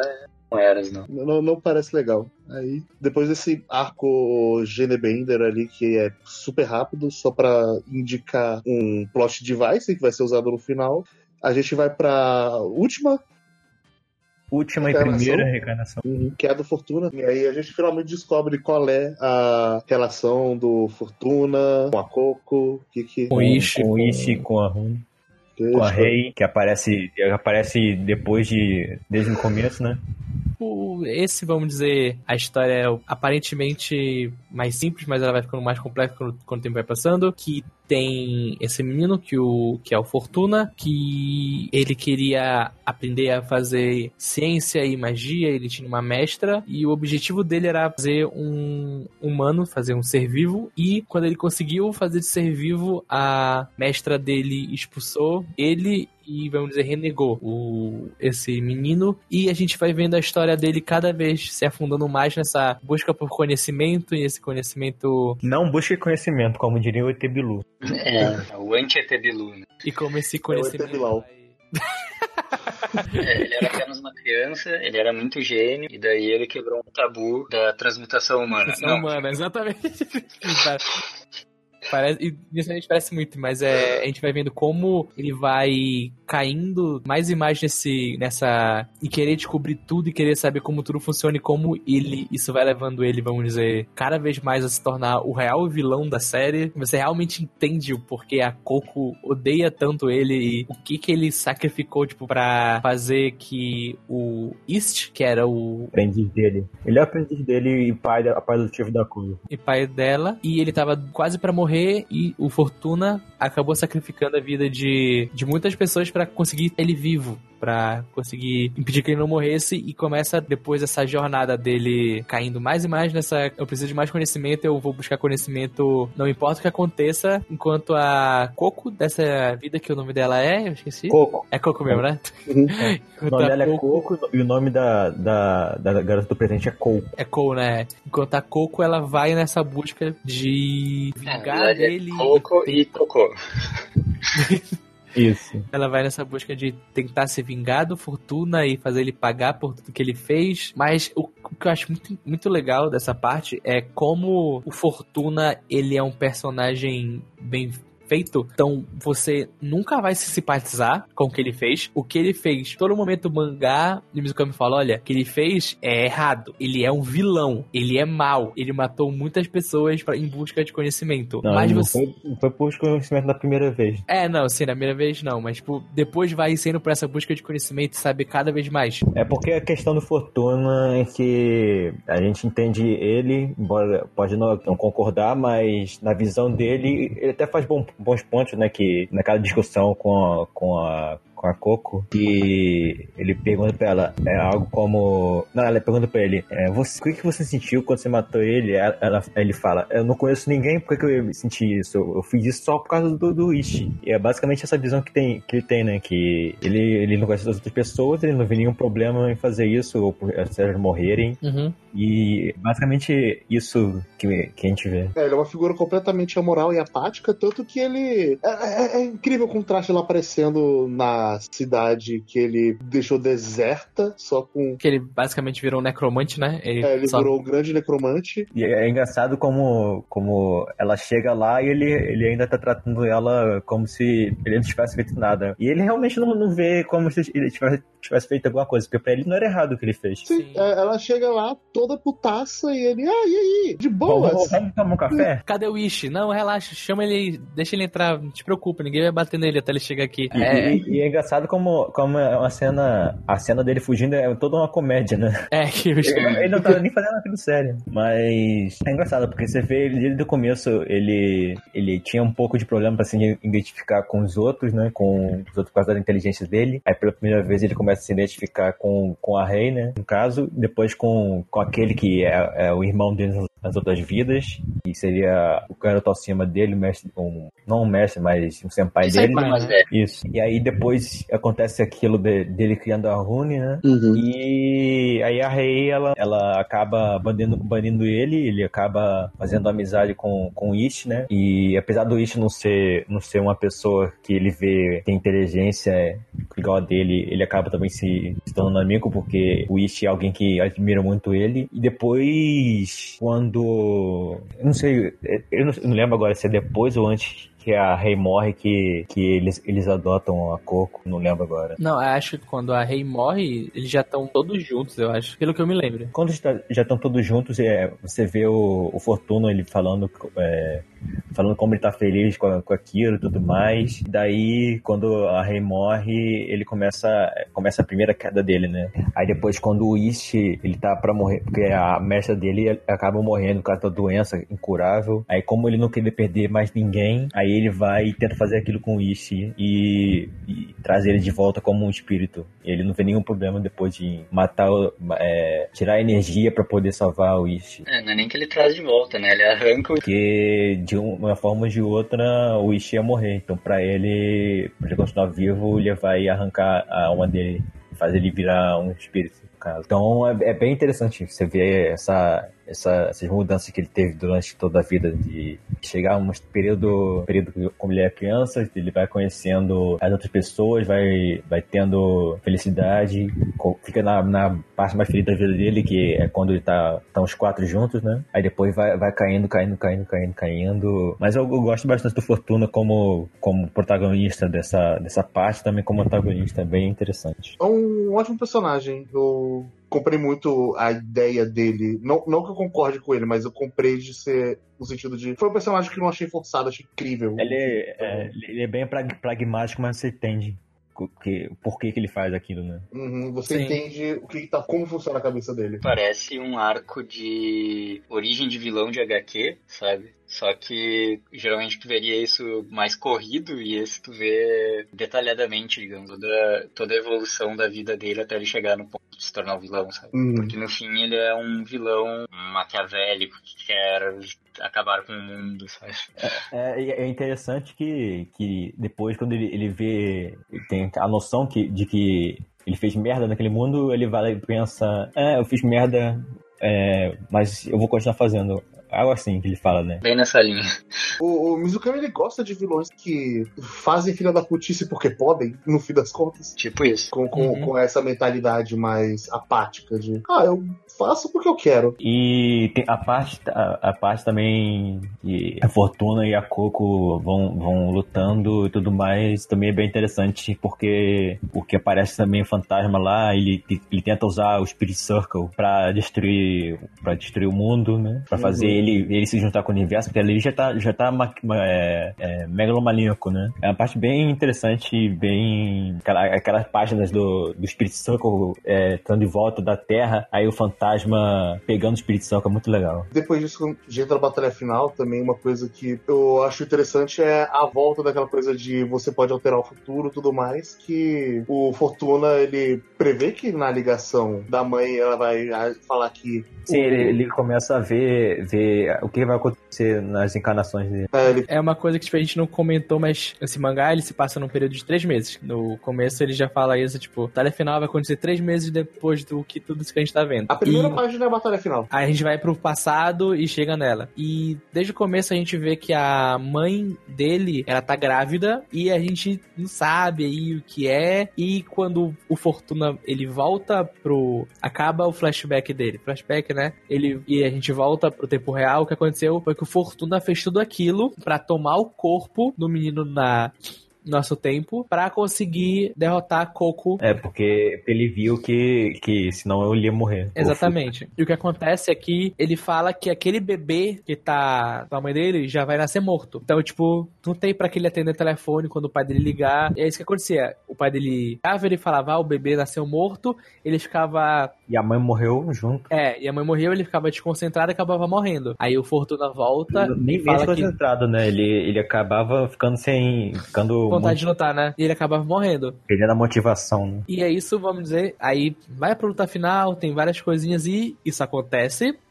O pai dele liga, só que quando o Fortuna pega o celular pra atender, ele fala que o filho nasceu. E são gêmeos. E, tipo, na primeira vez que apareceu a, a mãe dele grávida, e, tipo, começa, tipo, a gente vê que não tem a rei, eu falei, ah tá, essa criança claramente vai ser a rei. Não tem, tipo, outra chance. Tipo, eu- a primeira vez que apareceu a mãe dele grávida, eu falei, ah, ele, ela me passou pela cabeça isso.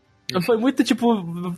Foi muito lá. A Rei não tá aqui, tem, uma, tem um bebê que vai nascer. É a Rei. Tipo, É, foi eu óbvio quando, quando eu vejo assim, mas na, na hora eu nem, nem cheguei a pensar.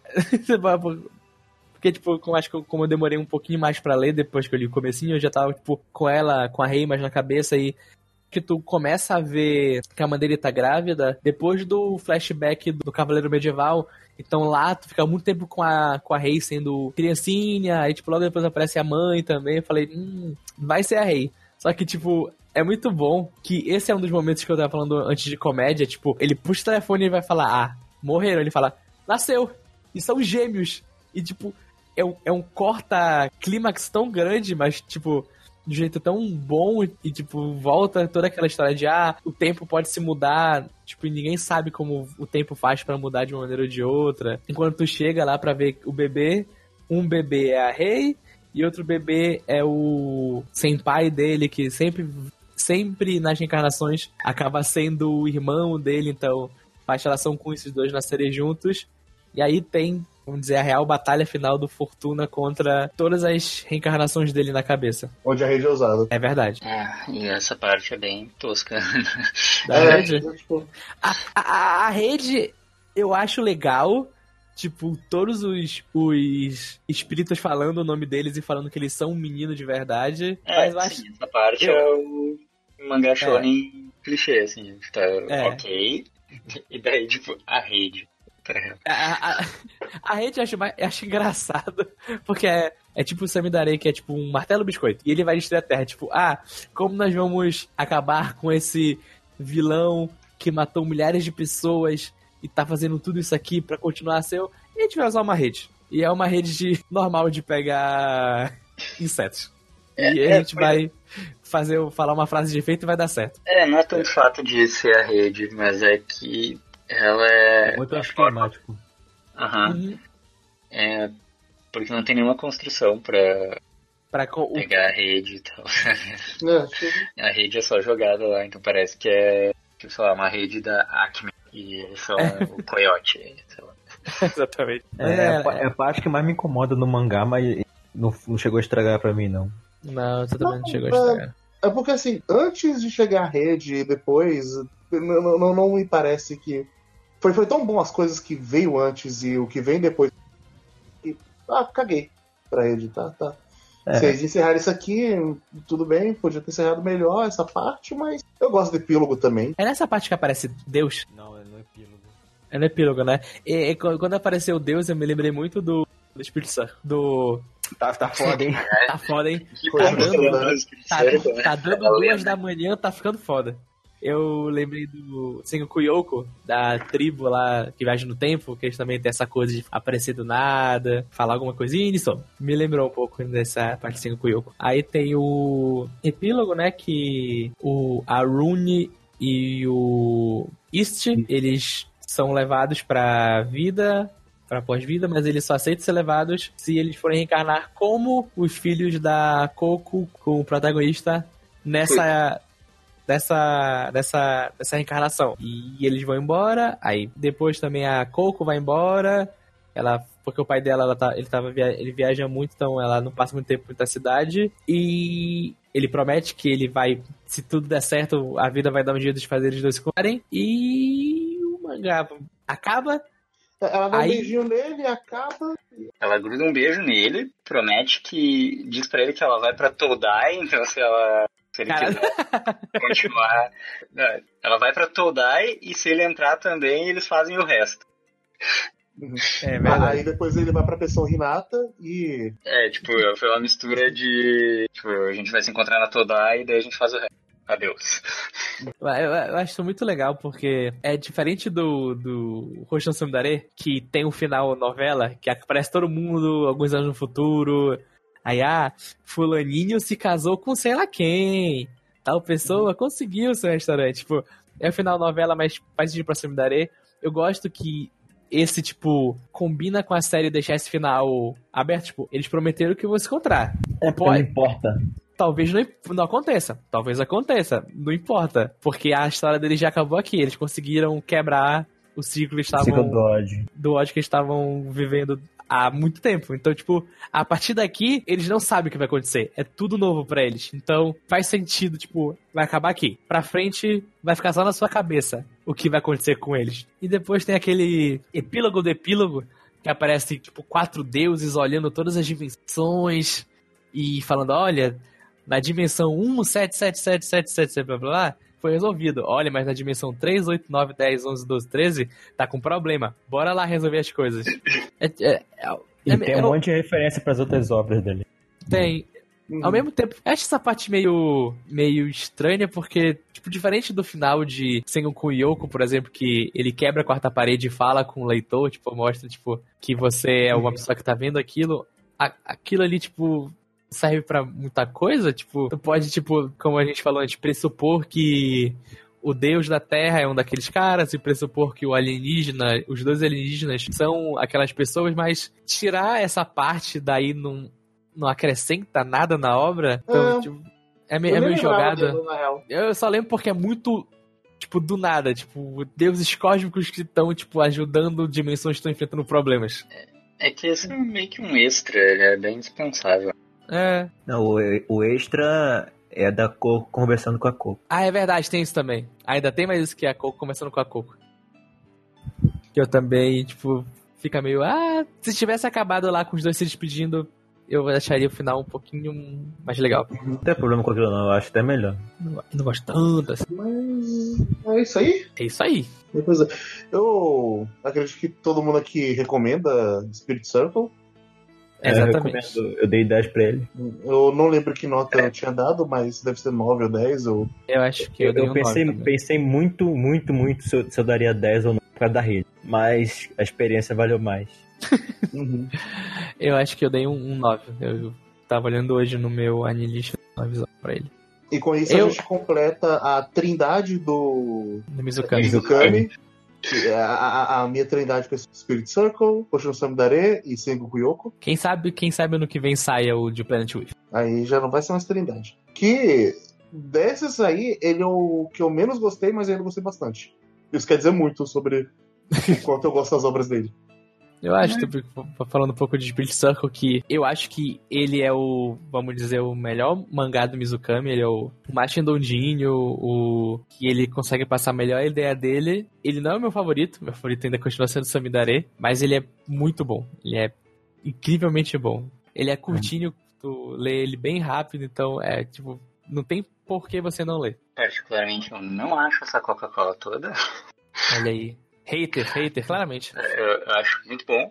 É, voltando lá pro começo, eu acho que é um bolo simples, muito bem feitinho. E é bom Uhum. que não é um bolo gigante que tu vai comer até enjoar. É um bolo na medida também. Então, isso é muito bom. Mas eu acho que, não sei, pra mim não tem nada demais. Só por isso, assim, que eu não, não acho tão bom, assim. Sabe dar Bom, porém, Hoshino Samidare eu gosto mais. Eu acho que ele é mais. Ele é mais surpreendente e ele entra mais naquilo que o Kay falou lá no começo, que ele é, quebra mais expectativas e coisas do gênero. É, eu acho que o que o Pedro tinha falado no cast de Continuação da Areia, a nota dele lá no iníciozinho, também se encaixa com o que eu sinto muito com o Spirit Circle, que ele é a execução perfeita de um clichê. É que eu uhum. acho que ele dá algumas escorregadinhas, assim. É. Eu não acho que ele seja também a execução perfeita, embora seja muito boa, assim, gosto bastante. Então é só isso, assim, falta Roshi, Roshi no Samidare ele tem mais esse tempero da. É, não deixa de ser da criatividade para quebrar as expectativas e tal. Mas é, totalmente recomendo Spirit Circle também, assim, bom pra caramba. É, eu acho que desses que o que mais talvez quebra a expectativa seja o Sengoku Yoko mesmo. Ah, eu... pra, pra mim é, Spirit Circle mesmo. Ah, é, é engraçado, ao mesmo tempo que eu, que eu acho Spirit Circle o, o melhor, se eu fosse fazer o ranking dos três, ele estaria em terceiro. Porque eu gosto muito de Samidare. Por, por, por ser a primeira que eu li e por eu achar, tipo, muito bem construído. E eu gosto muito de Senkuyoku porque ele é um shonezão de porrada que o Mizukami quis fazer. E, a, e o desenho dele tá muito bonito. E as lutas são muito bem feitas. Então, tipo, ao mesmo tempo que eu acho que ele é o melhor, ele tá, vamos dizer, no terceiro lugar do top 3 de mangás grandes dele que eu li. Dito isso, pode encerrar. Pode encerrar. É, é isso mesmo. Então, tchau, tchau, gente. Beijão. É, se tiver e-mail, fique com e-mail. Se não tiver e-mail, fiquem. Uma musiquinha pro show.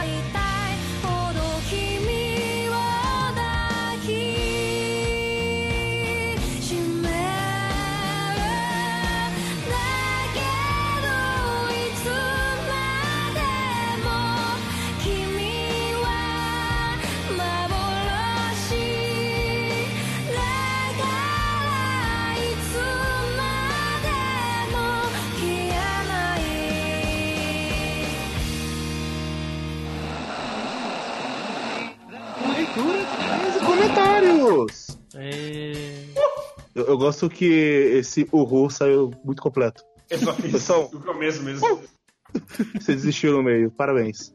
Mas então, olá, estamos aqui para ler o comentário que a gente recebeu do Matheus Brozak. Sim. Nosso amiguinho hipster vermelho, também conhecido. Sim. Também conhecido como os Primeiro Ramones. Ah, sim.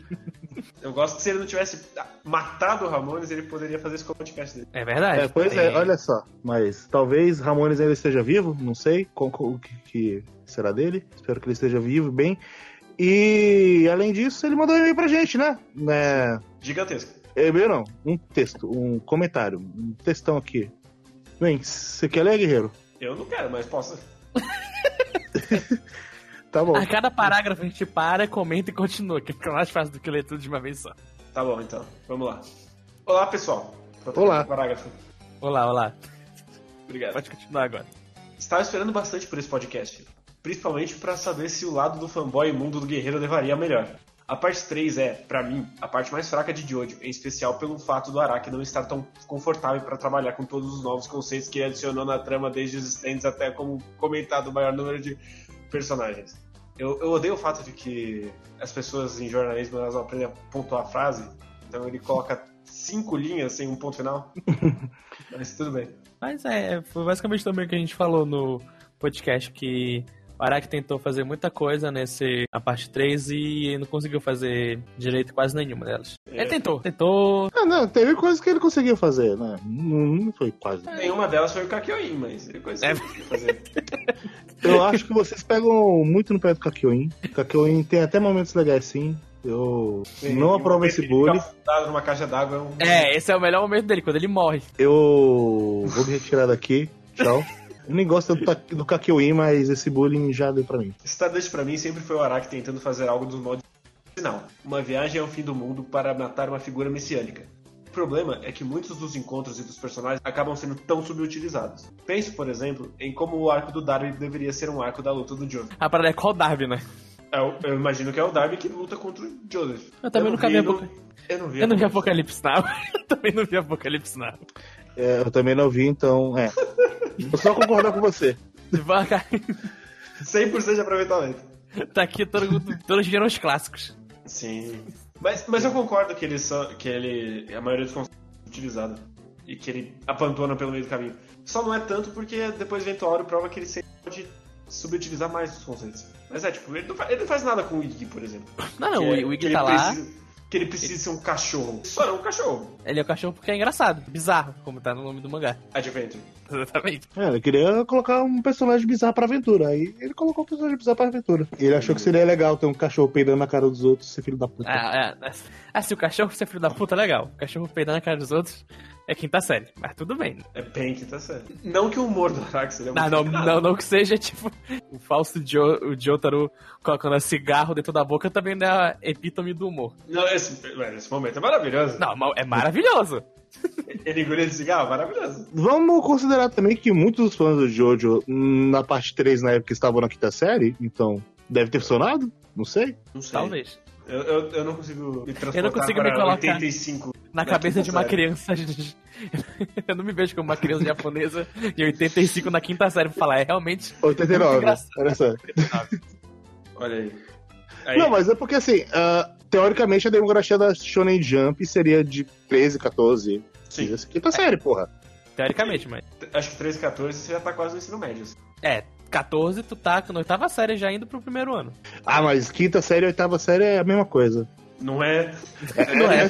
Se tem uma idade que as coisas passam rápido, é. É, É, 13, é 14. quinta. Isso é, isso é, é verdade. A piada da quinta série não funciona na oitava.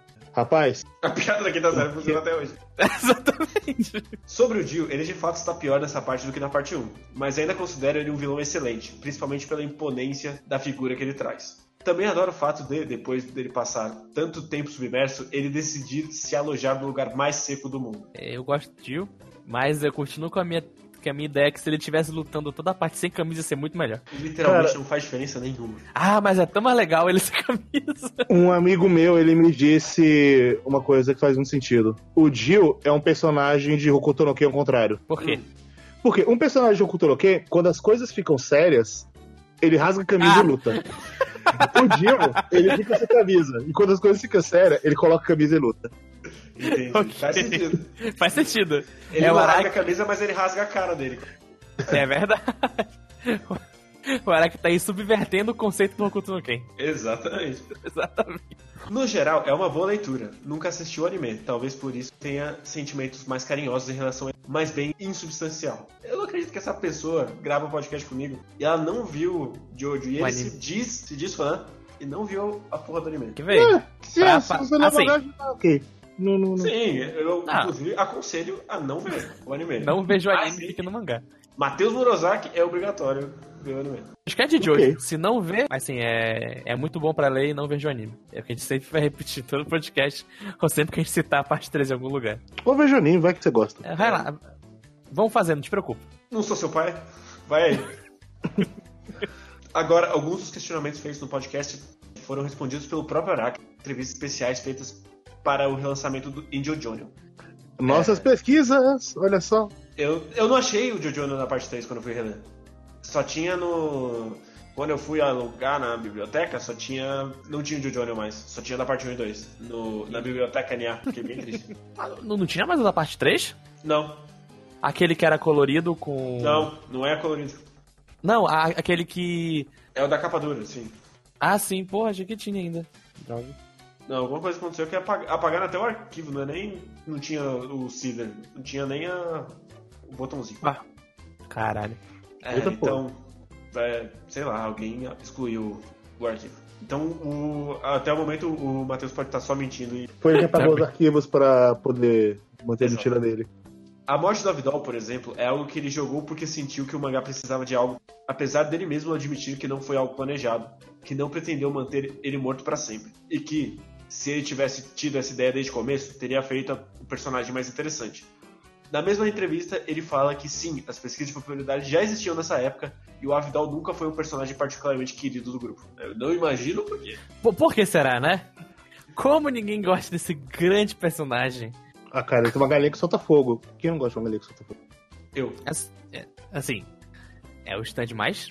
bosta. Da parte 3, que tem os stands bem bosta, ele consegue ser o mais bosta.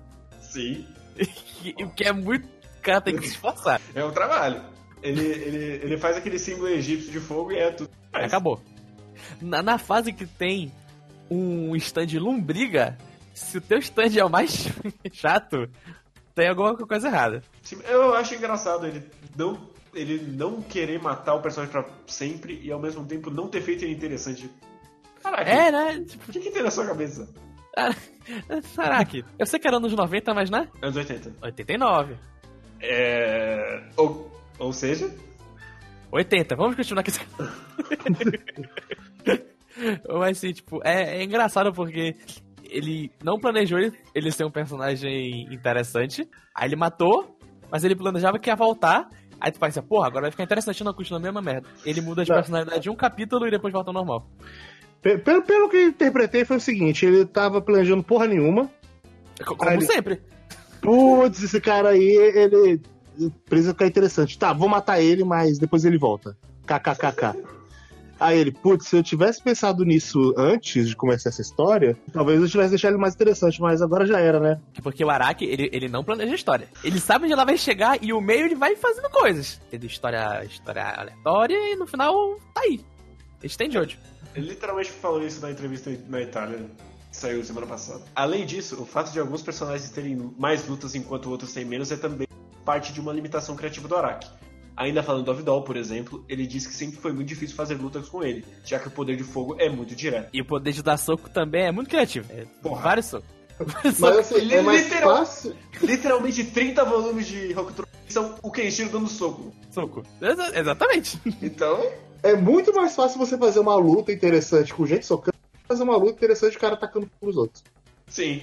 Por isso que ele tem uma luta contra o, o Polnareff, que depois entra pra equipe. Então nem é, fogo, nem é fogo tão forte assim. Pois é, você queria o quê? Que ele fosse o Natsu? Que ele Não. soca com fogo? Não. Que ele come fogo e ganha o poder do fogo que ele comeu? Sim. E depois ele come raio, porque assim? Não, ele, ele não come raio. Ele come o cristal com o poder do raio, é diferente. Ah, realmente. Eu, como vi toda aquela primeira temporada de 150 episódios, tenho que corrigir as pessoas que falam errado. Não, ele, come, ele come o cristal e depois ele come o coisas- Ah, ele come. Ele tá, tá lá comendo. Ele come, ele come fogo celestial. Nem, nem sei o que é. Sim, ele perde a magia pra poder comer a magia de Deus. Grande momento. Não, Mashima é um, é um. é um, é um ser humano, realmente. Ele existe. isso, isso é comprovado. Já me estendi demais, então vou encerrar por aqui. Novamente, ótimo podcast. Continuem assim. Diferente do Ramones. Diferente do Ramones, que morreu na quarta edição. A gente terminou Phantom Blood. É verdade. Já E- tá melhor que muito podcast que para no primeiro episódio. Pois é, ele se parou no 3. Olha só. Olha aí. Mas um dia volta. Na melhor parte de- Mas por que, que a gente vai pular várias partes pra começar direto na, da sete. na 6? Olha aí. É, quem pula a parte 6 aí, se O que, que é o babaca que pulou a parte 6? Que depois finge que não era com ele. Ah, eu falei É isso? verdade. quê? Quem foi? Não, não sei ninguém que pode lá parte 6, não. Conheço esse pessoal aí, não. Tem, tem um áudio gravado mostrando. Mentira, isso aí é. Não é só de gravado, como publicado. É de. é de fake. É, só que com áudio. Fizeram aquela coisa de pegar várias sílabas separadas e juntar fazendo áudio. É isso. Qualquer pessoa fala qualquer coisa assim. É, queria, vai, vai falar que a vez que você deu o negócio lá é também fake. A vez que eu fiz o quê? Isso mesmo que você ouviu. Mas quando chegar na parte 6 eu leio. A parte 6. Entendi. Caralho, saiu o velho. anime da parte. Ca- Caralho, velho. Ah, você. Não, tchau. Tchau, gente. Opa, nós também temos mais um comentário aqui da Júlia Vitória. Ai meu Deus, um podcast maravilhoso falando de um anime maravilhoso. Eu fiquei tão feliz e surpresa quando vi esse cast no site.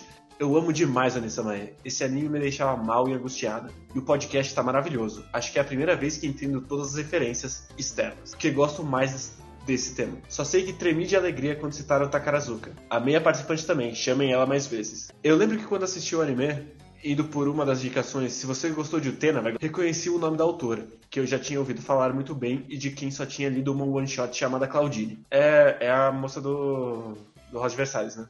É, exatamente. É a moça do Rosa de É, queda. É, acabei achando o traço, que agora acho lindo, e a falta de fluidez estranhas no início. Aqueles vários quadros estáticos ao longo do episódio me deixaram com uma sensação de desconforto muito ruim. É o coelho também. Mas eu me acostumei rápido até. Acho que no terceiro episódio já não me incomodava mais. Fiquei com sentimentos mistos em relação a Arei. No começo eu não gostava muito dela. Com o passar da história eu, eu ficava indo e vindo entre amar e odiar. Eu não lembro de ter visto um anime que mostrou o luto assim. Digo, foi um mini arco de luto quase. A Fukiko-sama eu detestava demais. Ainda mais porque eu pensei que o trauma ia ser algo mais pesado mas acho que consegui me afeiçoar um pouco a ela na parte que a sororidade acaba completamente. E ela faz uma festa com a única que sobrou, Medusa, eu acho. É, mas acho que consegui me afeiçoar um pouco a ela na parte que a sorority acaba completamente. E ela faz uma festa com a única pessoa que sobrou, Medusa, eu acho. E fica lá discursando sozinha, e na parte após a morte da Rei. Mesmo a Nanako, que eu achei que ia ser só uma protagonista sem sal bobinha, e inocentezinha mostrou mais facetas do que eu esperava. O mesmo vale para as outras secundárias. Mariko, Kaoru, as veteranas da Sorority. Eu, eu tô com um problema de falar Sorority. É, Pode falar sororidade. eu- é que eu acho que é uma, parada, uma paroxítona, mas enfim. Que eu não achei mesmo que ia ser aprofundadas, etc. No fim, virou um dos meus animes favoritos. Acabei indo ler Rosa de Versalhes, influenciado por ele. Muito bom. Olha, foi ao contrário. E convenci uma amiga a ver também. Inclusive, aceito indicações de animes parecidos. É, eu diria que se, se ela quer alguma coisa que trata o luto, não é um anime, mas Lúcifer o Martelo trata É bastante verdade. dessa questão. É, Full Metal também tem um pouco sobre luto. É, tem. É, tem. É, de coisas, por exemplo, Takarazuka e etc., que chama a atenção dela, ela gosta, tem o que a gente tinha recomendado no cast, o Rainbow Starlight. Ele não Uhum. tem a mesma vibe, de- ele é bem bom, ele é bem também sobre o Takarazuka, e você provavelmente vai gostar. Sim. Pelo que eu me lembre, alguns capítulos de Planet no começo tratam um pouco sobre o luto também. Bem no comecinho, quando o personagem X morre no espaço. Então, é bem, é bem legal também. Bom, tecnicamente, Vilã Saga trata sobre luto. É verdade. É, não consigo É muito bom. nenhum exemplo. Se bem que eu, eu acho que a Falem, tá... falem sobre, sobre animes igual a Roda de Versalhes sobre luto. Então acho que você pode ler Vinland Saga? Eu, eu, não- eu não sou uma pessoa do shoujo, eu peço perdão. Morreu o boneco, a gente vai recomendar. É isso aí que tá acontecendo. Naruto. Não, é que, é que trata o luto, não morrer boneco. Ó, Naruto Diferente. trata sobre luto. Quando Jiraiya morre, tem os Mas eu achei que a gente tava recomendando coisa boa. Caralho, Júlia, desculpa. É, então, então, Naruto, volta a sacanagem. Vai enrolando aí que eu tô abrindo a lista aqui. Shingeki no Kyojin trata sobre luto. Não, não, vai se fuder. Ó, é. Sem meme, e o Yu Hakusho trata sobre luto também nos primeiros capítulos, quando o Yuzuki morre. E é bem bom. Trata sobre luto, até ele cagar no final. Trata É sobre luto. verdade. Mas sacanagem, o Yu Hakusho é muito bom quando ele trata sobre o luto das pessoas. Quando o Yusuke veio como ele era importante. Sim, os primeiros cinco episódios de 130. Os primeiros cinco capítulos de 20 e poucos volumes. Mas tá lá. Parece realmente uma- tudo que ela quer. Tudo que ela É, quer, então né? Ela veio perguntar pra Ah, gente combinar- é. Shigatsu trata sobre luto também. De fato. Shigatsu Kimi no Uso. É Só bom. Tra... coisa boa. É, tu- tu- olha, Cara, sobre mundo é Shigatsu usado. aqui. Não, ok. mas- Ele é ok. É ok, mas trata sobre luto. Mas fica a recomendação que trata sobre luto, mais ou menos. É, Kids of the Slope trata sobre, sobre luto. Eu não sei o quanto é parecida a vibe, provavelmente não muito. Assim, não existe muitas coisas parecidas com o Onisamae. Exatamente. Mas eu vejo alguém que gostou muito de vários elementos de Onisamae gostar de Kids Slope. Então acho que é válido. Uhum. Espero que a gente tenha ajudado com esse monte de indicação merda. É, Uma óbvio. delas vai dar certo ou não. Ou Mas não. já deixei um PS aqui. Eu não fazia ideia de que era adaptado de um mangá tão pequeno. Eu já tinha procurado o mangá antes e sentia e sentia e achava que era erro do site ou algo assim. O diretor deve ter dado tudo de si para conseguir essa proeza. É, essa época normalmente fazia bem separado uma coisa da outra. Mesmo, sei lá, Sailor Moon é muito distante o que, que é o anime do que, que é o mangá. Uhum. É, o mangá de Onisamae ele é bem, bem, bem diferente, mas assim, a, a história é a mesma, só que o anime ele aprofunda muitas outras coisas e o final é diferente. É que O eu- fin- A gente discutiu até que o final ele era mais um reflexo da época no mangá e o anime ele adaptou isso para os anos 90. É, então é isso. Leitura de e-mails e comentários. É verdade. Se não aparecer amanhã um comentário, vai acabar por aqui. Olha, se aparecer amanhã um comentário, acho que eu não vou. Vai ficar pra próxima. Ah, fica pro futebol. É Mas verdade. eu vou. Vai, vai me render bom. Ah, caralho. Nossa, eu não tô nem usando. Tá vendo? Por isso que eu sempre tenho que usar o Audacity. 10 Eu minutos. tava com preguiça, eu falei, ah, vai ser rapidinho. Eu vou. É isso aí. Cortou, cortou. É isso aí. E da recomendação é se você gosta de Oni Samae, leia Villain Saga, que é sobre luto também. Cara, desculpa, Júlia. Mas é sobre luta. Mas é sobre luto. E ela ia o adorar. Starlight, Takarazuka Segunda- é legal, Kids on the Slope é legal. Pode... E, e imagina se daqui a pouco a Júlia manda outro comentário. Pô, adorei Villain Saga. Ótima recomendação. E aí? Ela pode adorar a Grande Saga, mas não vai ser porque é parecido com essa Maia, porra. Se ela pular o arco do prólogo, vai ser igualzinho. É verdade. É porque depois do arco do prólogo eles vão pra escola feminina e tem. Aí você pode encerrar agora aqui. Fala aí. Não, não, não, a gente tá só falando morto aqui. Você pode matar esse podcast pra todo mundo cair. Trabalhar aqui. Aqui você tá fazendo o tema. O tema é luto.